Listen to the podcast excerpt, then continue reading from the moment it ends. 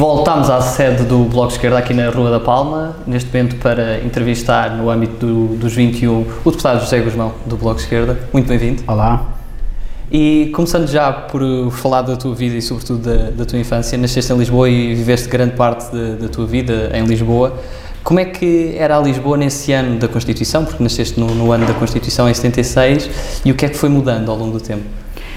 Uh, bem, no, no, ano da Constituição não me lembro bem, mas uh, eu, eu, eu, penso que havia bastantes diferenças. Eu tenho que me lembrar um bocadinho do que é que são as minhas memórias de infância. Na altura uh, eu vi, cresci na Estrela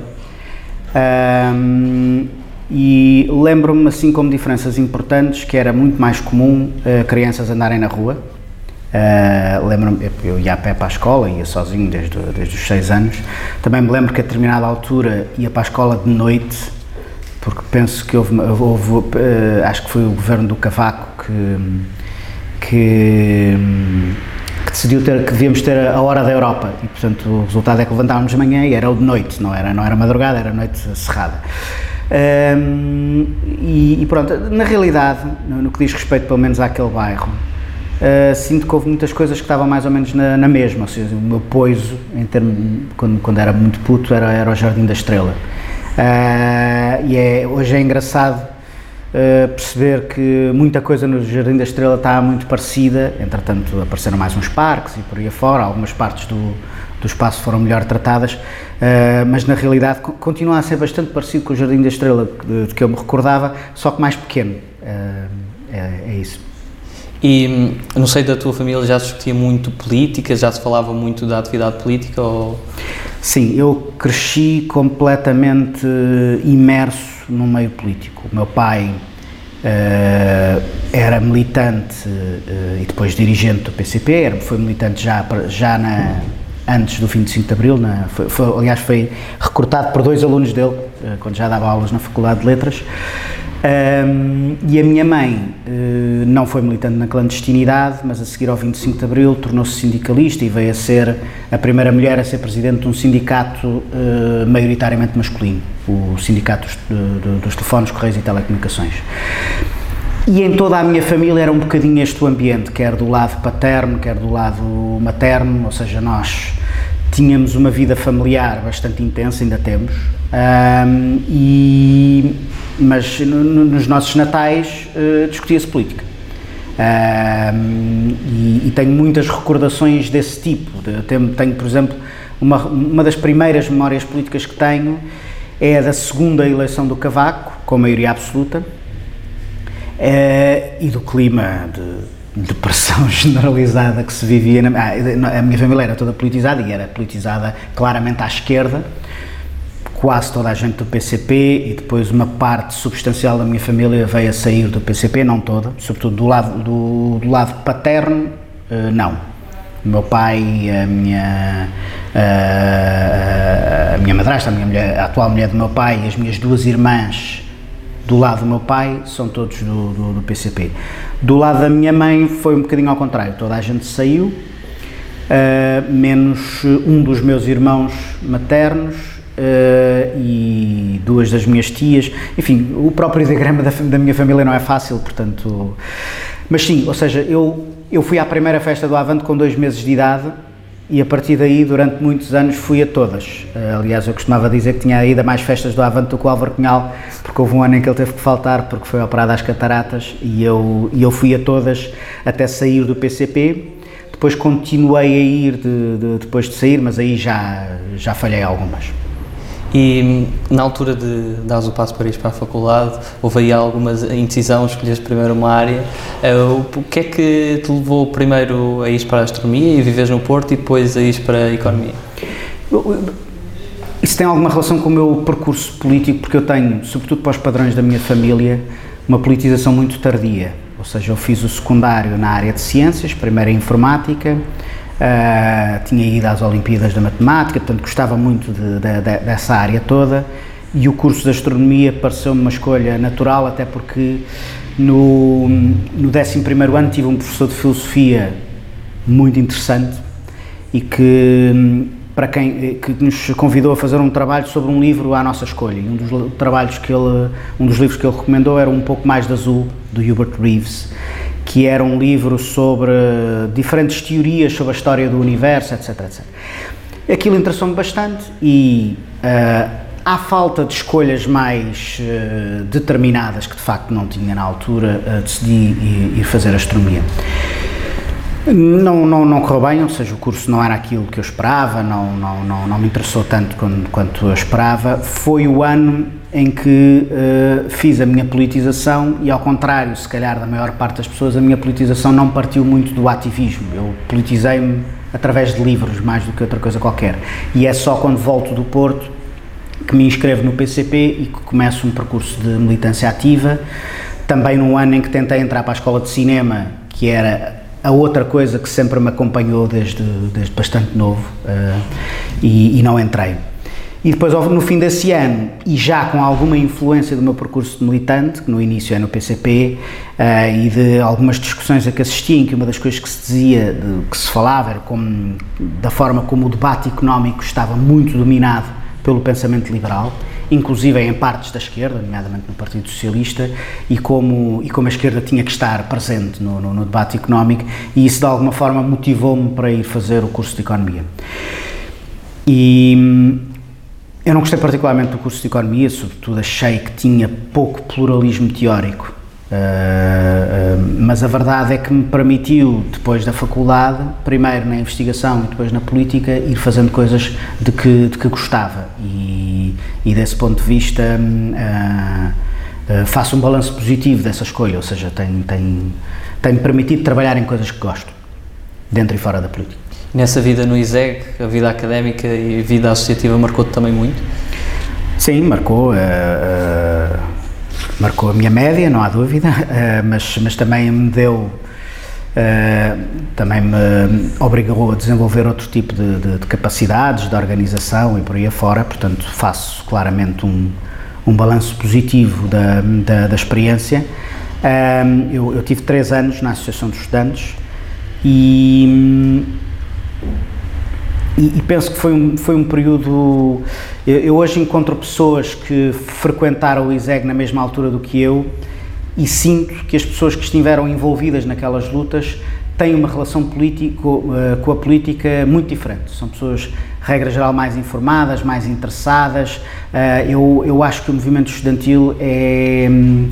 É, é uma realidade social muito, muito importante e, portanto, sinto que quem investe algum do seu tempo no ativismo estudantil não, não está a perder tempo para fazer o seu curso ou para começar uma atividade profissional, está a fazer, está a ter uma experiência que, que eu acho que depois fica para a vida e, um, e, e, não apenas as pessoas que queiram depois trabalhar em política, isso é um bocadinho o clichê, não é? As pessoas que querem fazer trabalho da política mas, e, e começam no movimento estudantil, mas pessoas que na Associação de Estudantes fizeram outro tipo de trabalho, a gestão financeira da Associação de Estudantes, o trabalho cultural, a organização de eventos, portanto, numa Associação de Estudantes fazem, faz coisas muito diferentes e aprende-se coisas muito diferentes e eu acho que essa experiência fica. E o que é que se dá depois de, de acabar o curso? Portanto, eu, eh, na realidade eu comecei a trabalhar, ainda não tinha o curso eh, acabado, porque entretanto eh, quis ir viver sozinho, Não, isso na realidade foi mais à frente, uh, mas também ainda quando estava, quando ainda não tinha terminado a licenciatura, uh, mas queria já começar a trabalhar, ganhar alguma independência financeira, porque entretanto eu a determinada altura trabalhei em part-time para o PCP e quando isso, quando deixei de o fazer, já num processo de afastamento em relação ao PCP, quis começar outro tipo de trabalho e na altura fui ter com, com um professor da, do ISEG com quem tinha, com quem tinha trabalhado numa, numa, numa cadeira, tinha feito a cadeira com ele, tinha feito um trabalho que, que achei bastante interessante e que na altura disse uma vez nas aulas, numa aula, a propósito de, do, do, do trabalho que nós tínhamos que fazer, porque no trabalho era um trabalho de campo, portanto nós tínhamos, uma das coisas que se esperava de nós é que abordássemos pessoas de empresas para lhes perguntar o tipo de trabalho que eles faziam, etc, etc. E a altura disse-lhes, deu-nos um conselho para o trabalho, que ele disse que era também um conselho para a vida, que era muito importante ter lata. E então, eu seguindo esse conselho uh, e sabendo que ele uh, trabalhava no Centro de Investigação sobre Economia Portuguesa, lá do ISEG, tinha vários projetos de investigação uh, a decorrer e ele era muito ativo no trabalho de investigação, um, ehm, fui ter com ele e fui perguntar se ele, se ele tinha alguma coisa em alguns dos projetos em que estava a, a, trabalhar. Até porque eu sentia que o curso de Economia era um curso muito formal, muito teórico, pouco ligado ao funcionamento da economia real e sabia que o trabalho de investigação que se fazia naquele centro era um bocadinho ao contrário, um trabalho muito ligado à realidade concreta da economia portuguesa, era, era o ângulo deles. E, portanto, trabalhei num, num dos projetos dele sobre propriedade industrial, uma coisa que aliás agora hoje me dá, me dá muito jeito para, para fazer este debate em torno das vacinas e da questão das patentes e por aí afora. Um, eu, eu tive um papel de, de, assistente de investigação, basicamente estive a mastigar números, aquilo era um, um inquérito uh, a empresas portuguesas sobre a utilização de propriedade industrial uh, para saber um bocadinho qual era o panorama e eu tive basicamente a martelar números. E depois a fazer revisão de textos, de, de, de dados e por aí fora. Mas o trabalho foi interessante para mim, como primeira abordagem à investigação, porque foi depois de um curso que era muito teórico, muito baseado em modelos abstratos, com pouco pluralismo teórico. Um, aquilo foi um banho de economia real que eu acho que, que, que foi muito interessante. E depois o meu processo, projeto de investigação seguinte foi no, no ISCTE, aí, aí um regresso, digamos assim, à teoria, mas numa perspectiva heterodoxa, ou seja, alternativa ao paradigma uh, dominante na, na, na, economia. Esse já foi um projeto um bocadinho mais, mais longo. No final desse projeto, nós candidatámos a uma, a uma continuação do projeto que não foi aprovada e foi por volta dessa altura que o Francisco Louçã, que eu conhecia dos tempos do ISEG, ele, ele, foi meu professor, e numa altura em que eu já, já, já me tinha aproximado do Bloco, me convidou para ir trabalhar com ele na Assembleia da República, como assessor na Comissão de Orçamento e Finanças. E foi, foi nesse momento que se deu a transição do, do, do que era uma carreira de investigação, ainda a começar, para, para o trabalho na, na atividade política. E depois como é que se dá o percurso político todo, nomeadamente depois com, com funções de deputado na, na Assembleia da República e, e, também depois mais tarde chegando aqui ao Parlamento Europeu? Portanto, o, o meu percurso ativista a sério, diria eu, começa quando volto do Porto, primeiro com a militância no PCP, depois com, com o ativismo estudantil, a que fui juntando ocasionalmente outras coisas. Fui ativista na ATAC, na Auditoria Cidadã à, Dívida Pública, no, na organização do Fórum Social Português. Aliás, eu saio do PCP, digamos, uh, enfim, a gota d'água que ditou meu, a minha saída do PCP foi uh, a leitura que o PCP fazia do processo dos fóruns sociais, dos fóruns sociais, que eu não subscrevia, e aí o tipo de atuação que o PCP teve na organização do Fórum Social Português, isso foi, digamos assim, a, a última questão que me fez sair do PCP e nesse processo também ir-me aproximando do Bloco, muito graças ao Miguel Portas, uh, que conheci no processo do Fórum Social Português, conheci, enfim, mais a sério, já, tinha, já tinha falado com ele antes, e depois, uh, quando saí do PCP, tive um período em que o meu grande ativismo era ataque, e as questões económicas relacionadas com o ataque e também um blog em que eu escrevia e escrevo agora menos o Ladrões de Bicicletas. E depois quando entrei para o, para o Bloco, eh, entrei já com essas funções de, de apoio no, no, no, Parlamento e funções também de organização. Hum, depois, em 2009, fui candidato à Assembleia da República e fui eleito. Não fui reeleito em 2011, quando o Bloco teve uma, uma derrota eleitoral muito dura, em baixámos para os 5%. Nessa altura, o Miguel, uh, que já estava doente, uh, convidou-me a ir trabalhar com ele para Bruxelas, convite esse que eu, que eu aceitei.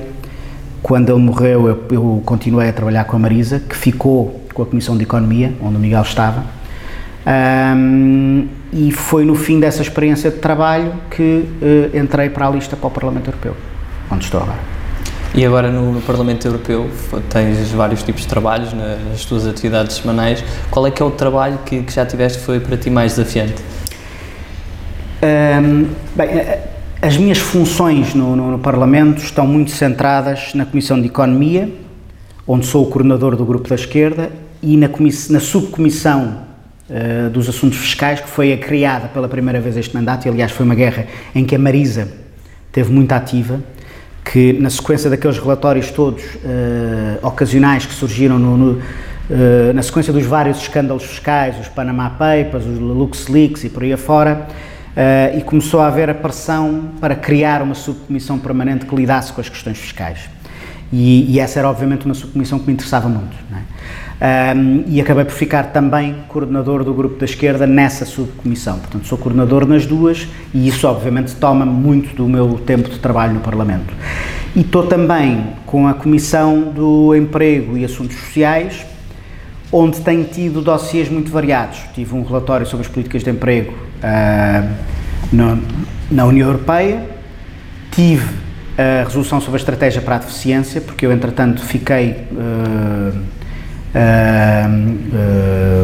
uh, co-presidente do, do grupo, de, do intergrupo de, de, para as questões da deficiência, que é um dos intergrupos mais ativos do Parlamento Europeu e que, sobretudo, foi muito interventivo sobre esta questão da, da estratégia da deficiência e agora terá que ser muito interventivo no acompanhamento do cumprimento dessa estratégia para a deficiência e também nas questões relacionadas com o Fundo Social Europeu e, mais genericamente, o pilar dos direitos sociais, que é um dos grandes debates que está a decorrer agora na, na União Europeia e que agora teve este episódio da Cimeira Social e outros. No entanto, uma das questões em que tenho estado mais ativo nos últimos tempos até cai um bocadinho fora destes, deste, do, do, trabalho nestas duas comissões, que é a questão da, da, da, das patentes, um, em que, enfim, um pouco à margem destas comissões, isto é uma, talvez uma questão que é diferente no Parlamento Europeu em relação à Assembleia da República. Como nós nós temos 20 deputados na Assembleia da República e, portanto, podemos distribuí-los pelas várias áreas. No Parlamento Europeu temos dois e temos também muitas comissões que precisamos de acompanhar. E, portanto, o que temos feito é que eu e a Marisa, para além do trabalho que fazemos nas nossas comissões, procuramos também acompanhar os dossiês mais importantes que, eh, que se desenrolam noutras comissões. E há coisas muito importantes a acontecer uh, noutras comissões, como o debate sobre o, sobre o Plano Verde Europeu uh, ou a questão da, das vacinas, uh, que, que inclusive me permitiu voltar a trabalhar esta questão da propriedade industrial, que é uma questão muito complexa, sobretudo num contexto de, de crise de saúde pública tão grave como esta que estamos a viver. Estamos agora para um conjunto de perguntas ainda mais dinâmicas, resposta curta sobre a União Europeia e sobre também a vida parlamentar. Quem é que são os eurodeputados que te inspiram mais? Eh, não, não, sei se tenho propriamente uma relação desse tipo com, com, com outros eurodeputados. Eu acho que no Parlamento Europeu é possível trabalhar com, uh, com deputados de vários grupos. Uh, muitas vezes, não apenas aqueles que nos são dos grupos mais próximos, mas aqueles a quem se reconhece uma maior abertura, uma maior né, integridade também e, portanto, é possível por vezes tomar posições conjuntas, por exemplo, na questão das vacinas ou na questão uh, do financiamento monetário do BCE ou em questões ambientais. Posições que vão muito além das fronteiras do nosso grupo político. E isso é uma coisa que eu tento fazer bastante. Uh, tenho trabalhado, porque tenho feito coisas com, com uma deputada francesa, Aurore Laluc, na área da economia. Tenho também feito coisas com o Pedro Marques sobre, sobre financiamento monetário, BCE, uh, perdão da dívida da, da, das economias, da, da dívida do, dos Estados-membros detida pelo Banco Central Europeu, que é, que é uma questão em que tive, temos tido iniciativas uh, conjuntas. Uh, e há, obviamente, uh, até deputados antigos uh, cujo, cujo trabalho, cujo, cuja forma de abordar a política no Parlamento Europeu acho que tem sido muito importante. É o caso do Miguel, obviamente, o caso da Marisa, o caso da Ana Gomes, que, com quem já não me cruzei, não é? Trabalhava lá quando ela ainda era eurodeputada, mas nunca trabalhei com ela enquanto eurodeputada. Um, e que eu acho que uh, uh, levavam e levam uma perspectiva de combate para o Parlamento Europeu que eu acho que é muito, uh, é muito importante. Eu acho que era importante o Parlamento Europeu ter mais poderes formais, nomeadamente poder de iniciativa legislativa, e a única forma de, combater, de compensar o facto do Parlamento Europeu não ter esses poderes formais é ser capaz de fazer muita pressão institucional e também muita pressão extra-institucional. E eu acho que, por exemplo, nesta questão das vacinas isso tem sido muito importante, ou seja, ser capaz de pressionar as instituições europeias uh, fora do plano do funcionamento das instituições europeias, em que infelizmente o papel do Parlamento Europeu tem sido muito limitado. E quando teve, infelizmente, teve posições muito, muito recuadas, por exemplo, quando foram recentemente votadas emendas sobre esse assunto. Quais é que são os preconceitos que sentes que existem quanto à União Europeia? Bom, eu. Eu uh, acho que não, não, Eu acho que há preconceitos positivos e negativos acerca da, da, da União Europeia. Um, acho que uh, existem, por exemplo, ideias de que, uh, de que a União Europeia nos deu coisas que, que não foi realmente a União Europeia que nos deu. Uh, por exemplo, o Estado Social, é? fala-se muito do modelo social europeu, mas o que nós temos na Europa são Estados sociais nacionais, na maior parte dos países da, da Europa Central e Ocidental construídos no pós-guerra, em Portugal ou em Espanha construídos mais tarde com a, com a, enfim, com a construção de regimes democráticos nestes países. Um, e acho que há também uh, uh, preconceitos do ponto de vista daquilo que a União Europeia nos permite ou não fazer. Acho que existe muito frequentemente uma certa cultura de subserviência uh, em relação à Europa uh, que, um, que muitas vezes tem servido para legitimar escolhas de políticas nacionais, mesmo quando elas não são constrangidas, às vezes são, mas outras vezes não, uh, pelas instituições europeias. Eu posso dar um exemplo que, que tenho abordado muito recentemente. Nós temos atualmente linhas de financiamento abertas e uma grande flexibilização das regras de, de governação económica para responder à crise que está em curso. E, no entanto, no Orçamento de Estado para 2020 ficaram 7 mil milhões de euros de dinheiro por investir na resposta à crise. Um, não vale a pena sacar estas culpas à União Europeia. Uh, e eu, eu penso que, eu, enfim, Estou à vontade, porque sou insuspeito, porque o Bloco e eu próprio somos muito críticos da construção e do processo de integração europeia, eh, mas acho que às vezes a própria esquerda tem que ter cuidado para não, ehm, eh, para não absolver as escolhas políticas que são feitas no plano nacional, eh, enfim, chutando-as para Bruxelas. Qual é a maior desigualdade dentro do espaço europeu? Eu penso que maior, o maior fator de desigualdade no espaço europeu é o de se ter uh, avançado para uma união económica e monetária uh, que uh, gerou um, um, um disparar de, dos níveis de endividamento externo das economias menos competitivas como, como a nossa, ou seja, Portugal tinha uma posição relativamente equilibrada do ponto de vista de dívida externa líquida e desde que entrou no euro essa dívida externa disparou para cima dos 100% do PIB em cerca de 15 anos. Um, e o problema, eh, eu diria que se tivesse que escolher o problema mais grave do processo de integração europeia, e muito particularmente da União Monetária, mais do que da União Europeia propriamente dita, é o facto disto ter sido feito sem que tivessem sido criados mecanismos de reequilíbrio das relações económicas entre os Estados-membros. Ou seja, uma união monetária só poderia sobreviver enquanto união de transferências. E essa união de transferências não existe e, e penso que não está sequer à vista. Passamos agora para a segunda parte da, da nossa entrevista e começamos já pela, pelas nossas escolhas. A primeira escolha que te propõe entre humildade e ambição? Uh, não gosto muito da expressão humildade, mas uh, detesto a expressão ambição, portanto, humildade. Cães ou gatos? Cães. Sonho ou realidade? Uh, bom, sonho. Vá. Pode ser uma mistura. De... Pois, pois. O, o, o, a expressão realidade é, é, muito engraçado, porque agora vai ser um bocadinho mais longo. Uma das uh, correntes críticas do, do pensamento económico uh, era, que era uma corrente metodológica, chamava-se realismo crítico e basicamente criticava os modelos económicos por terem muito pouca uh, aderência à realidade. Uh, e era nesse sentido realista. realista. Uh, mas era também crítico em relação à realidade económica existente, porque a expressão economia tem esse duplo significado, tem o significado de ciência económica e sistema económico. Um, e por acaso, realismo crítico é uma expressão que é até um bom compromisso entre estas uh, duas ideias, portanto, se calhar aqui fica um bocadinho a meio. Liberdade ou segurança? Liberdade. Schumann ou Delors?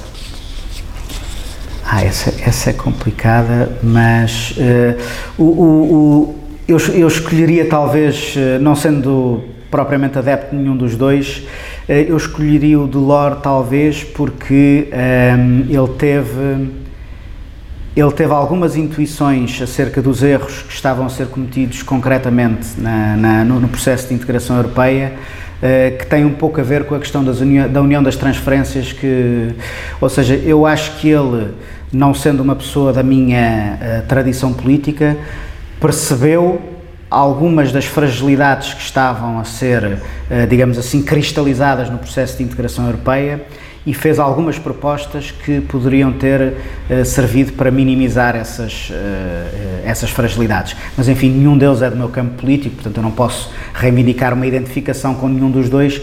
Diria que talvez o Delors fosse mais lúcido desse ponto de vista. The Office ou Friends? Eu, eu, não, eu não vi nenhuma das duas séries, mas eu, pelo que conheço do, do, do Ricky Gervais, iria para o The Office. Poesia ou prosa? Uh, eu, eu, tenho uma ligação pessoal que torna essa questão difícil, porque o meu pai é poeta, uh, mas uh, eu li mais poesia do que, do, do que prosa, mas, mas não, não gosto muito de fazer essa escolha. Sérgio Godinho ou Rui Veloso? Sérgio Godinho. Um euro ou 200 escudos? o, é, a questão é, é, é, gira. O, eu acho que hum, quando, quando essa escolha nos foi dada, Portugal não devia ter entrado uh, no euro. Uh, e acho que há futuros piores para Portugal do que regressar ao escudo mas acho que a questão da, da, da, da, saída do euro atualmente não se, não se coloca em primeiro lugar, porque essa não é a vontade política do, do, dos portugueses, eu sinto isso de forma muito clara, e porque acho que não estão esgotados os caminhos para, para ter uma, uma, uma, União, uma União Europeia diferente. Eu acho que, um, que o futuro deve passar pela reconquista de áreas importantes da soberania na definição de políticas económicas. Isso, isso eu penso que é uma exigência democrática fundamental.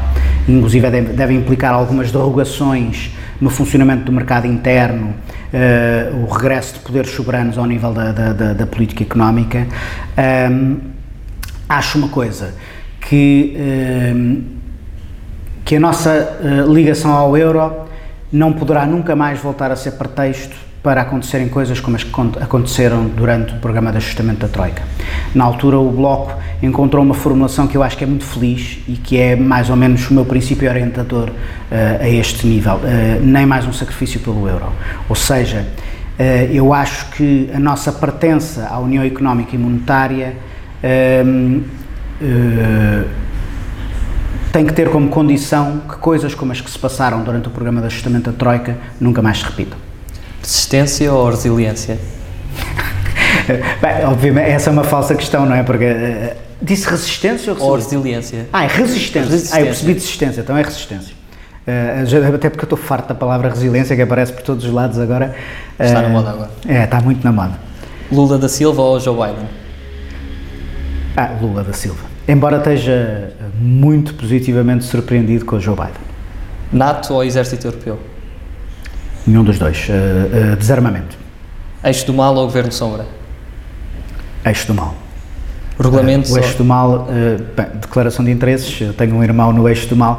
Em todo o caso, eu acho que o eixo do mal é um programa de debate plural, ao contrário do, do governo de sombra, que é assim um bocadinho inclinado. Regulamentos ou diretivas? Uh, diretivas, digamos que lidam com a macropolítica, embora já tenha debatido regulamentos bastante, bastante importantes. Sozinhos e rápido ou juntos e longe? Juntos e longe. Estrasburgo ou Bruxelas? Uh, Bruxelas, aliás, nós defendemos eh, que acabe o plenário em Estrasburgo, uh, porque é, é, um, é um disparate logístico e ambiental que, enfim, para nós não faz muito sentido. Uh, Federação ou confederação? para a União Europeia, nenhuma das duas coisas. E se tivesses a possibilidade de convidar uma pessoa com quem nunca tenhas almoçado para almoçar e aprender mais com essa pessoa, quem é que seria essa pessoa? Uh, no contexto europeu? Pode ser nacional, internacional.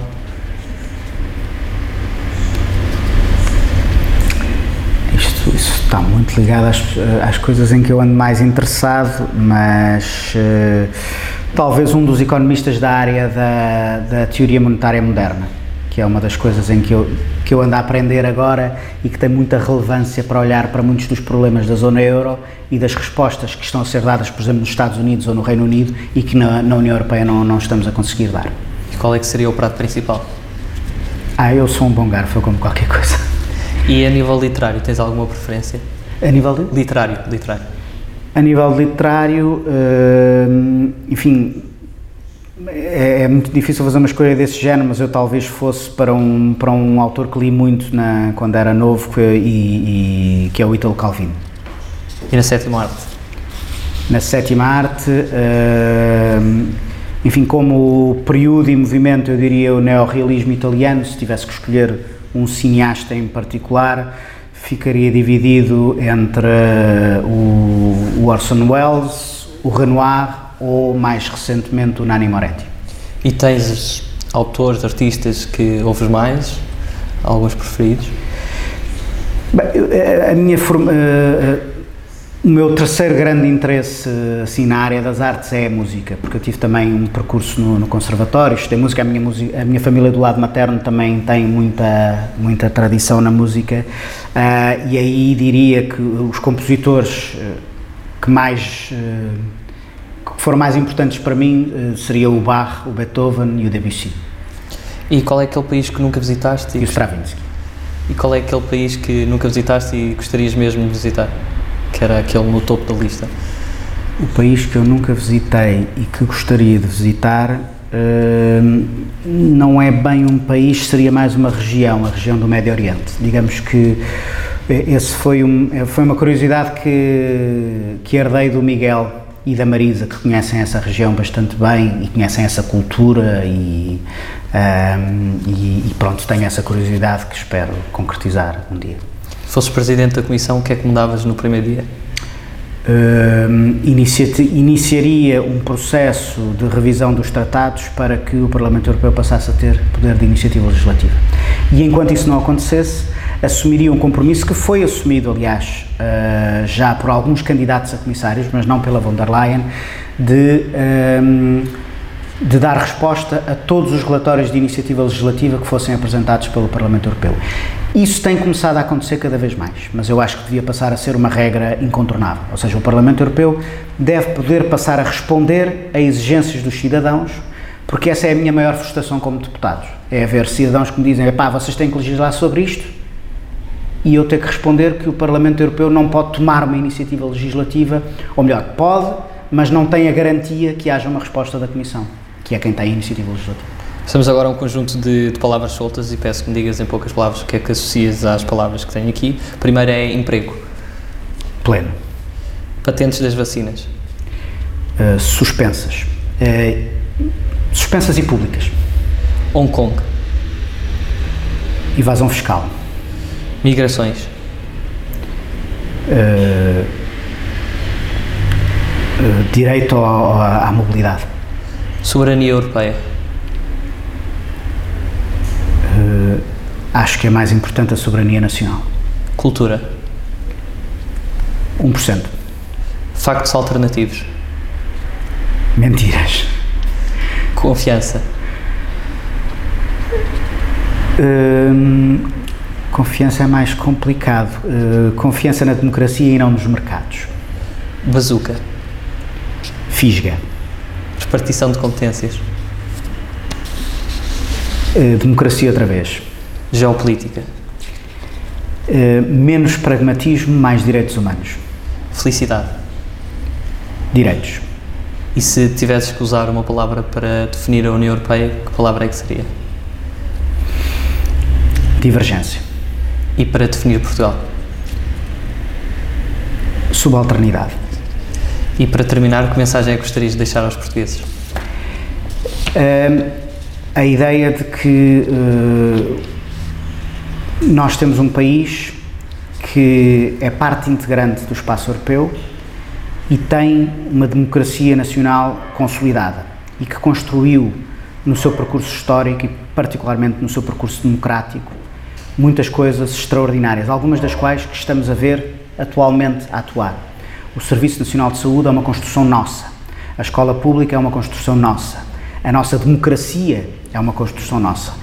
E que devemos habituar-nos a relacionar-nos com a Europa não a partir de uma posição de subserviência, mas a partir da dignidade de um país independente, com uma história bem antiga, diga-se de passagem, com os seus melhores e piores momentos, mas com um respeito muito maior pela nossa democracia, pela nossa autonomia e na nossa confiança para conduzir os nossos próprios destinos. Acho que o pior defeito da relação da nossa, eh, sobretudo dos nossos governos com as instituições europeias, tem sido o da subserviência e da falta de exigência para com o projeto europeu eh, e isso tem que mudar urgentemente. José Guzmão, muito obrigado pela tua participação. Obrigado. E obrigado a todos lá em casa. Continuaremos a proporcionar mais entrevistas com eurodeputados e deputados da Assembleia da República. Obrigado, estejam atentos.